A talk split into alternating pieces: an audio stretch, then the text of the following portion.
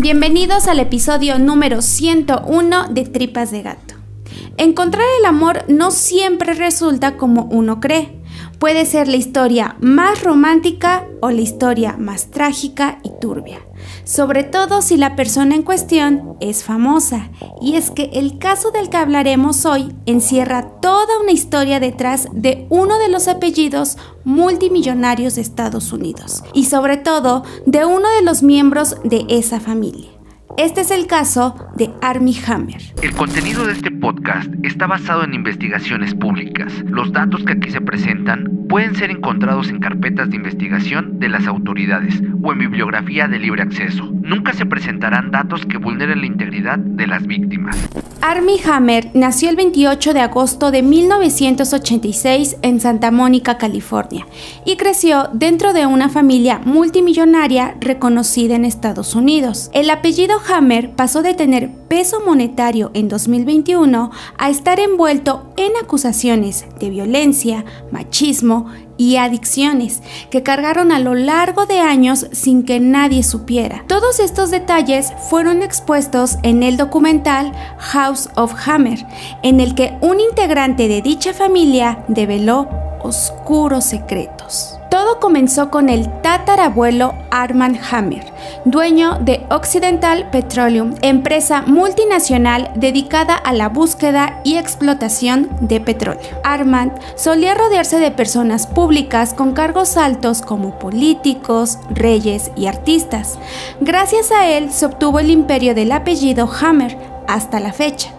Pero por otro lado estaba eso que solo su familia sabía. Armand era un hombre que trabajaba como espía para Rusia, lo que le dejó la manía de poner micrófonos en cada rincón de la casa para grabar absolutamente todo y usarlo como arma para su propio beneficio, pero además era violento, adicto a sustancias y sobre todo sumamente machista. Armand había estado casado tres veces y tuvo un hijo al que llamó Julian. La forma en cómo se expresaba de las mujeres solo hacía pensar que las veía como objetos y signos de pesos, pues solo buscaba parejas que vinieran de familias adineradas. Angela fue una de ellas. Se casaron y posteriormente se divorciaron. Y tras este divorcio, él se aseguró de hacer que creyeran que el motivo había sido porque no aguantaba que Angela fuera alcohólica, cuando la realidad era otra. En la declaración de divorcio, Angela dijo que Armand era un hombre manipulador, golpeador y violento, que aprovechaba sus tácticas y prácticas psicológicas para destruir y además la había amenazado con acabar con ella en caso de que contara cosas de más. En palabras de ella, temía a mi esposo, es un maestro de la guerra psicológica. Lo que más disfrutaba Armand era transmitir miedo y hacerle saber a quien fuera que no se metieran con él o no la contarían. El control que ejercía sobre las personas lo hacía sentir como Dios. Incluso a sus amantes les ponía rastreador y les ordenaba que debían ser sus sumisas para él en todos los aspectos. Pero esto no paraba aquí ya que Armand gozaba de hacer fiestas de esas que solo vemos en películas, donde abundaba el alcohol, el sexo y las drogas de todo tipo, y siendo sus principales invitadas menores de edad. Por si esto fuera poco, su propio hijo Julian también era invitado en estas fiestas y compartía a sus parejas con su padre. Julian se casó y tuvo dos hijos, Casey y Michael. Además, el patrón se repetía, era violento, celoso y controlador. Incluso llegó a ser acusado de asesinato, pero esto se resolvió rápido por ser los Hammer. Sin importar que estuviera envuelto en escándalos, él seguía yéndose de fiesta con su padre. Casey era testigo de esas fiestas.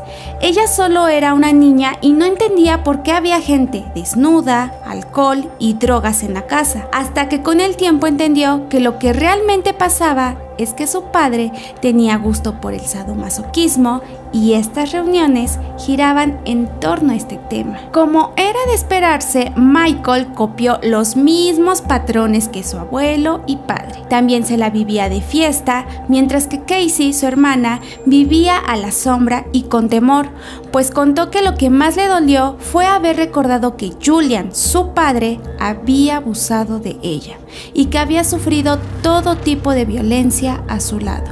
Añadió que las adicciones de su padre hicieron que él comenzara a alucinar y en una ocasión intentó dispararle pensando que estaba poseída. Conforme pasaron los años, Casey y su madre se alejaron de los Hammer, mientras que Michael siguió con el legado a pesar de que no quería tomar esta responsabilidad y solo vivir de la fiesta. A los 27 años se casó con Drew y tuvieron dos hijos. Uno de ellos, Armie Hammer, el protagonista de esta historia. Siendo un adolescente, Army se mudó a las Islas Caimán junto a sus padres. Él sabía que la escuela no era lo que le llamaba la atención, así que en cuanto vio la oportunidad, se metió como actor. Army físicamente era el joven ideal para ser un actor prometedor según los estándares de Hollywood realizó su primera aparición en la película Flicka de 2006, hasta que en 2010 cobró popularidad con la película La Red Social, en donde personificó a los hermanos gemelos Winklevoss. Esta sería el punto más alto en su carrera y comenzaba a hacerse notar, pero no tanto como él quería.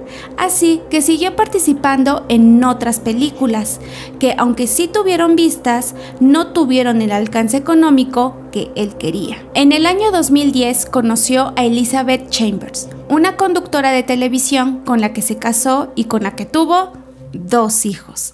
Él se expresaba de su familia de manera amorosa. En redes se dejaba ver como un padre de familia ejemplar y respetuoso. Todo era perfecto, y aunque alguna vez declaró para una revista de Playboy que tenía fantasías, resaltó que era algo que no haría con su esposa por respeto a ella. Fue en el año 2019 cuando Courtney, una chica empresaria, estaba en un bar de Dallas y ahí conoció a Arnie. Pero fue hasta el 2020 que comenzaron a hablar. Ella sabía que las intenciones de él iban más allá de ser solamente amigos y se desconcertó cuando vio que días antes de que hablaran, él subía fotos con su esposa y familia. Cuando Courtney le preguntó qué era lo que realmente quería, él solo dijo que estaba en proceso de separación. Army se mostró como un hombre víctima del amor incomprendido que solo buscaba a alguien que lo quisiera.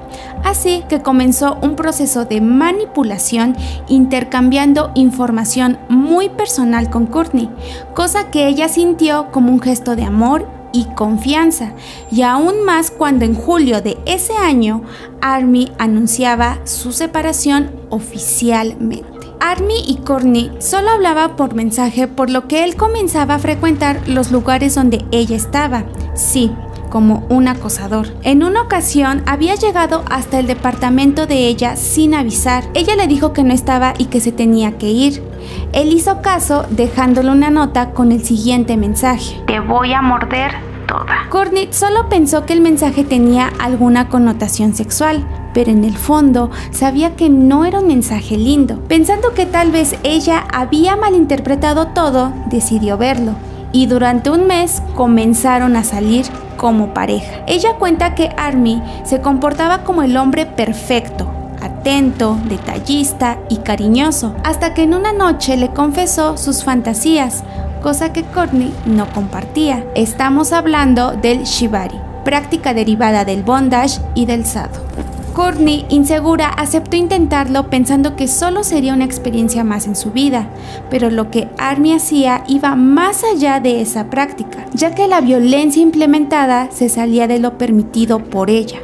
Ese encuentro bastó para que Army cada vez se comportara más intenso y obsesionado con el tema. Le dejaba marcado el cuerpo con mordidas profundas de las que él se sentía orgulloso, mientras le decía que las portara con gusto como una insignia. Todo se tornó oscuro para ella cuando Army le dijo que quería llevar a cabo su fantasía de amarrarla, y fue el momento en que abusó de ella.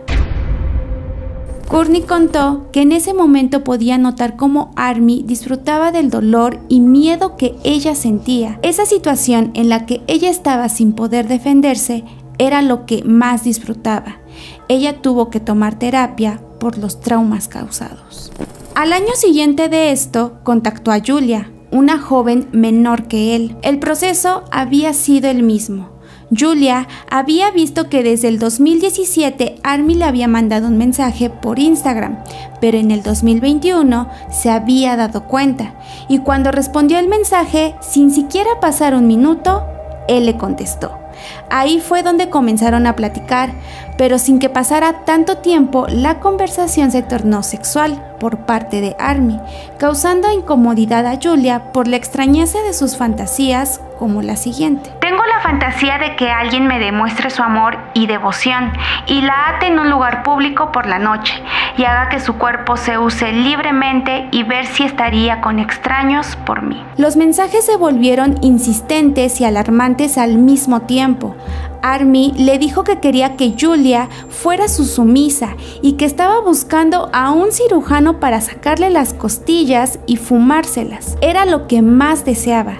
Ella simplemente decidió ignorarlo y no seguir hablando con él. Hasta este punto nadie sabía de las prácticas de Army más que las mujeres víctimas, hasta que una cuenta de Instagram anónima de nombre House of Effie aseguraba haber sido su pareja y no pensaba callar la violencia vivida con él. Comenzó a filtrar los mensajes que él le hacía llegar en los que se podía leer. Necesito tu sangre, Lancío. No olvides que eres mía. Quiero morderte y dejarte marcada. Quiero asarte y comerte. Tú gritando y llorando. Yo parado frente a ti, me sentí como un dios. Esta cuenta dejaba en evidencia que Army no solo era un abusador, sino también 100% caníbal, o al menos así lo hizo saber mediante los mensajes añadiendo lo siguiente. Me comí el corazón de un animal vivo mientras seguía caliente, totalmente crudo. Me comería tu corazón. Una vez que esta cuenta comenzaba a hacerse más viral, más mujeres salieron a contar cómo había sido conocer a Army y la obsesión que él tenía con este tema. Otra chica dijo que toda la manipulación de supuesto amor era solo una cortina de humo para lastimar e infligir dolor a sus víctimas. De esta forma fue como tanto Courtney como Julia contactaron esta cuenta y evidenciaron sus experiencias. Los medios comenzaron a cubrir la nota y rápidamente se fueron contra Army, quien solo se limitó a decir que todo era mentira y que seguramente alguien quería acabar con su carrera. Como los señalamientos y acusaciones no paraban, fue despedido de películas futuras y tuvo que abandonar proyectos porque las cámaras estaban encima de él y de su familia. Esto dio un giro a lo legal cuando Effie, la cuenta de Instagram, mostró la cara y era una joven que entre lágrimas contaba toda la violencia vivida con él. Effie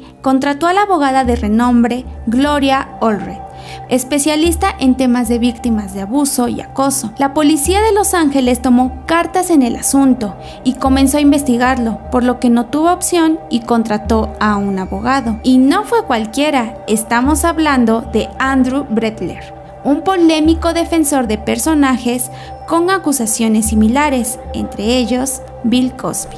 La defensa de Army quiso hacer ver que el tema de sadomasoquismo era así violento en todos los sentidos y por lo tanto siempre había consentimiento. Pero la abogada de Effie dijo que en este acto, cuando alguien retira su consentimiento y la otra persona continúa e ignora que ya no quiere seguir, no es otra cosa más que violación. A pesar de las pruebas, gente seguía creyendo que todo esto era falso, hasta que encontraron la cuenta privada de Instagram de Army y lo que se encontró para nada ayudó a que la gente le siguiera creyendo, pues habían fotos y videos de él drogándose, tomando alcohol, haciendo pruebas caseras de antidoping y sobre todo fotos y videos mostrando sus prácticas y fantasías. Las denuncias iban en aumento. Otra víctima mostró que Army la había marcado con su inicial en la piel sacándole sangre y que él se la había bebido. Pero también hubo quejas de gente que trabajaba para él, que decían que era una persona prepotente, abusadora y que le gustaba humillar a quien tenía menos, amenazando con correrlos si no cumplían con sus caprichos de Junior. Army se sentía Dios con poder, sí, así como su tatarabuelo, abuelo y padre. ¿Coincidencia? No, simplemente una copia de patrones.